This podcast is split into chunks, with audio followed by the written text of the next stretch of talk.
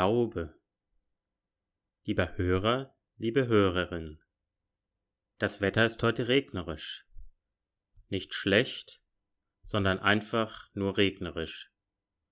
Ich versuche da nämlich nicht zu werten.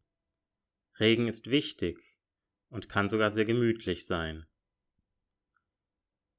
Wenn man nicht gerade im Regen arbeiten muss, sondern sich drinnen aufhalten kann. Wenn man den Regen beobachtet und dem Prasseln lauscht, dann ist Regenwetter sogar ein sehr gutes Wetter. Was wiederum eine Wertung ist. Ich drehe die Dinge nun einmal gerne um. Wenn jemand sagt, es ist aber so und so, dann frage ich frech, warum? Ich finde Regen so gemütlich, dass ich im Buchladen mal nach einer Geschichte, einem Buch gefragt habe, in dem es viel regnet. Leider fand die Buchhändlerin aber keines. Heute denke ich da direkt an die Twilight Saga. Das ist eine Vampirgeschichte in mehreren Teilen von Stephanie Meyer aus den USA. Im kleinen Ort Forks im Bundesstaat Washington regnet es fast immer und ich mag diese Regenstimmung sehr.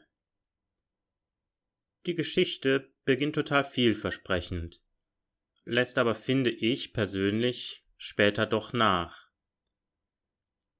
Bis heute kenne ich das Ende der Geschichte nicht.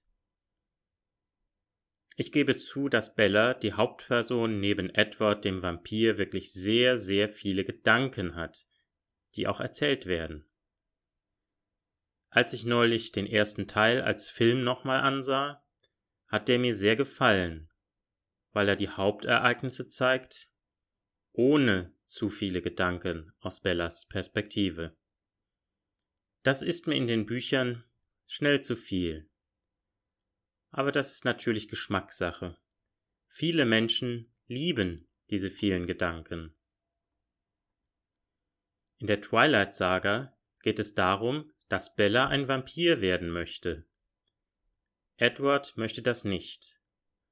Und auch ich denke, dass es ein Fluch wäre, ein durstiges Monster zu sein, und das auch noch für immer, das ist doch ein Albtraum. Andererseits, und wieder drehe ich den Spieß um, könnte man so viel erleben als Vampir. Man könnte alles studieren, alles lesen, alles schauen, hören, riechen, schmecken, eben kennenlernen, erfahren, erleben. Das ist also die gute Seite daran. Edward denkt übrigens, dass er keine Seele hat. Darunter leidet er. Er hält sich wirklich für ein Monster. Und das will er Bella nicht auch antun. Sie soll ein gutes, einmaliges Leben haben und ihr Seelenheil. Kann denn ein Mensch seine Seele verlieren? Ganz konkret und real? Ich denke nicht. Gott würde es nicht zulassen. Er hat uns einmalig geschaffen und lässt uns nicht so einfach wieder fallen. Und wenn wir einmal fallen, dann wiederum in seine Hand. Ich würde aber dennoch kein Vampir werden wollen, denn in den Büchern heißt es, dass man anfangs, nach der Verwandlung, durchaus schwach werden kann und dann Menschen tötet und ihr Blut trinkt. Na vielen Dank. Selbst Tiere würde ich nicht jagen wollen. Das wirklich nicht. Nein, Darum fällt es mir in den Büchern ja auch sehr, sehr schwer, Bellas Wunsch zu folgen, ihn nachzuvollziehen. Doch die Liebe zu Edward wird ganz, ganz hoch aufgehängt. Dabei ist Bella doch noch so jung. Warum sollte sie Edward ewig lieben? Welche Beziehung hält schon ein paar Jahre oder gar Jahrzehnte? Und am Ende scheitern dann doch so viele an dem Projekt Partnerschaft. Vielleicht wird die Liebe zu einem Partner hier als Prinzip hochgehalten, was ja auch sehr rühmlich ist. Aber realistisch ist es eher nicht. Die wahre Liebe gibt es, wenn, dann nur sehr selten im Leben. Leider. Ich sage nicht, dass es das nicht gibt. Ich denke sogar, dass wir wirklich Seelenverwandte haben. Vielleicht hast du so etwas ja auch schon einmal erlebt, dass du dir bei einem anderen Menschen völlig sicher warst und dich zu Hause fühltest und geborgen? Wenn nicht, dann gib nicht auf. Es könnte noch klappen. Und wenn nicht, nun, dann eben nicht.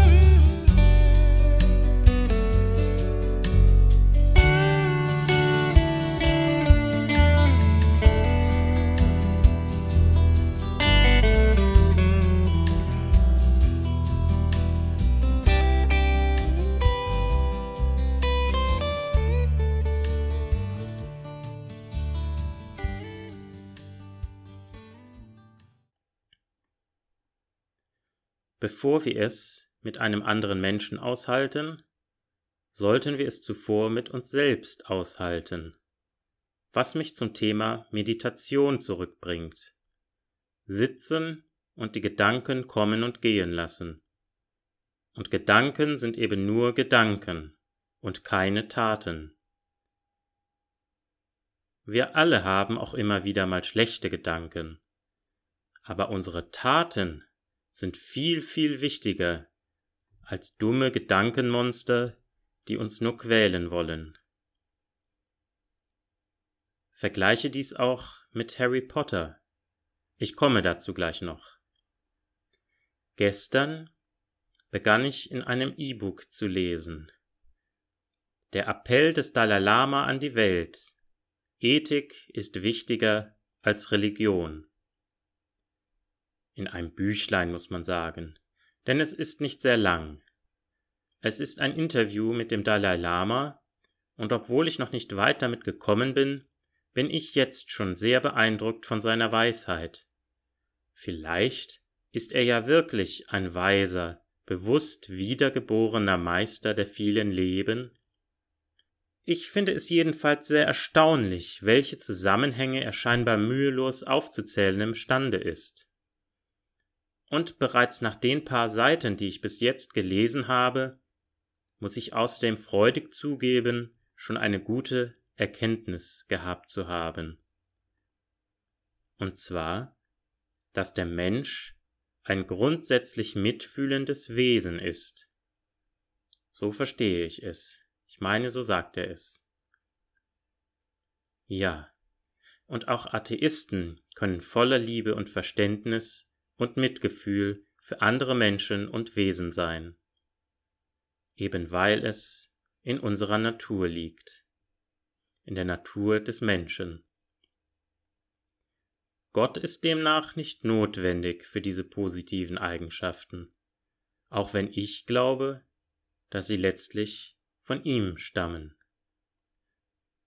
Eigenschaften auch Gottes sind. An dieser Stelle versuche ich, mich in einen Atheisten hineinzuversetzen. Für ihn ist dieses Leben alles.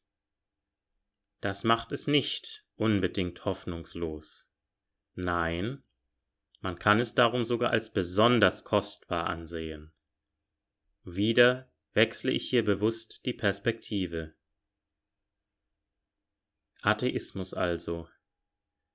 Auch andere Menschen leben in dieser Vorstellung nur einmal. Das Leben ist deswegen unendlich wertvoll. Man kann anderen und sich alles Gute wünschen, und wenn man ein gutes Leben hatte, kann solch ein Mensch vielleicht zufrieden sterben. Atheismus ist meiner Meinung nach auch ein Glaube. Man glaubt, dass nach dem Tod nichts mehr kommt, was ja niemand beweisen kann. Jedoch gibt es, wie früher schon von mir gesagt, so viele Wunder in der Welt und darüber hinaus, dass es mir nicht einleuchtet, an gar nichts zu glauben. Viele Atheisten glauben vielleicht doch auch etwas, meine ich. Es muss ja nicht ein persönlicher Gott sein.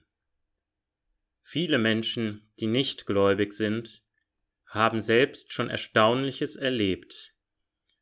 Und solche Erlebnisse machen es leicht, an etwas zu glauben.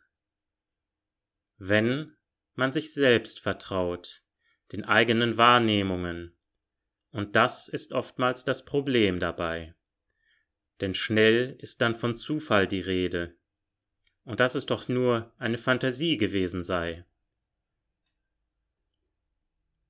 Oder dass jemand ihnen einen Bären aufbinden möchte. Wer nicht glaubt und nicht glauben möchte, der findet immer einen Grund, nicht zu glauben. Wer jedoch glaubt, dem zeigen sich mitunter viele Wunder. Bei mir war es oft so, wenn ich eine besonders spirituelle Phase gehabt habe, habe ich auch viel Wundersames erlebt. Es lohnt sich also, wie ich gerne sage, mit der Spiritualität ernst zu machen, sich zu öffnen für das Wunderbare. Der Dalai Lama findet Ethik wichtiger als Religion. Nun, was genau ist eigentlich Religion? Ich empfinde es so, dass es viele starre Vorstellungen sind, die einen Menschen zu einem religiösen Menschen machen. Gott muss so und so sein, dreifaltig zum Beispiel. Da ist ein wenig Freiheit im Glauben möglich, wenn man dazugehören will. Im Katholizismus gibt es zum Beispiel den Katechismus. Darin steht, was ein guter Katholik zu glauben hat.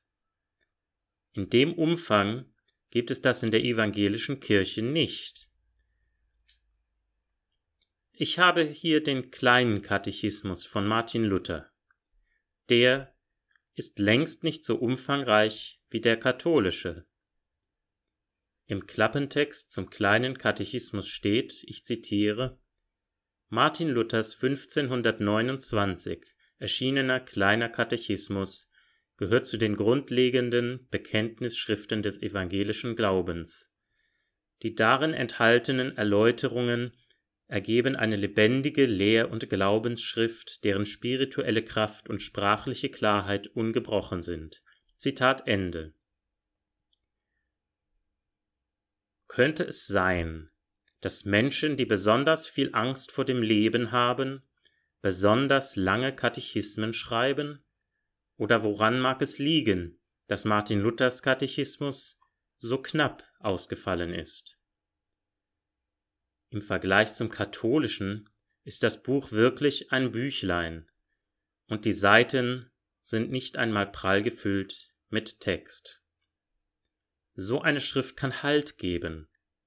Man weiß, woran man glaubt und fühlt sich sicher. So könnte es sein. Was denkst du darüber? Brauchst du so etwas selbst? Hilft es dir im Leben? Wenn man gläubig ist und im Gärtnerischen arbeitet, so wie ich, dann wird man bald mit dem Thema konfrontiert, auch einmal einen kranken Baum entsorgen zu müssen oder beim Unkrautkratzen kleine Insekten zu erwischen. Ich gehe da inzwischen wie folgt mit um. Und zwar versuche ich mir klarzumachen, dass dies eben der Kreislauf des Lebens ist. Alte Pflanzen müssen Platz für neue machen.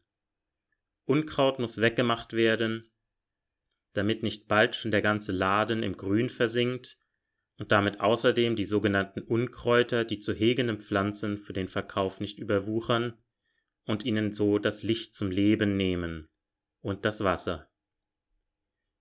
Und aus den gestorbenen Pflanzen wird ja bald schon guter Kompost, aus dem wieder neues Leben entstehen kann. Das alte, tote nährt das neue, lebendige. Das ist ein tröstlicher Gedanke für mich. Es ist eben der Kreislauf des Lebens. Wenn ich gieße bei der Arbeit, kann ich mir vorstellen, damit die Pflanzen zu segnen. Findest du den Gedanken sehr abwegig? Ich denke da an die Mandala-Gaben im tibetischen Buddhismus, wo man mit Reis wirft, um alle Wesen zu segnen. Und ich denke an katholische Priester, die segnen, mit diesen Stäben, der Kugel am Ende, wo Wasser herausspritzt. Vielleicht hast du das schon mal gesehen. Doch zurück zum Christentum. In den letzten Tagen musste ich an eine Klassenkameradin an der Berufsschule denken. Sie war wirklich sehr begeisterungsfähig und einfach ein fröhlicher, glücklicher Mensch. Und sie war in einer freien Gemeinde. Ja, der Glaube macht etwas mit einem in ihrem Falle einen gutmütigen Menschen. Sie war Feuer und Flamme für Gott. Er stand für sie an erster Stelle. Das ist gut und schön, doch bringt es auch Einschränkungen mit sich. So sagte sie mal, dass sie ja kein Harry Potter schauen würde. Natürlich nicht. Ich denke, sie darf das nicht, weil es da um Zauberei und somit aus ihrer Sicht wohl um Okkultismus geht. Aber geht es denn nicht auch in der Bibel oft um Gut und Böse? Und außerdem ist Harry Potter ein herzensguter Mensch, der niemanden töten will. Es gibt gute Weisheiten in den Büchern und Filmen.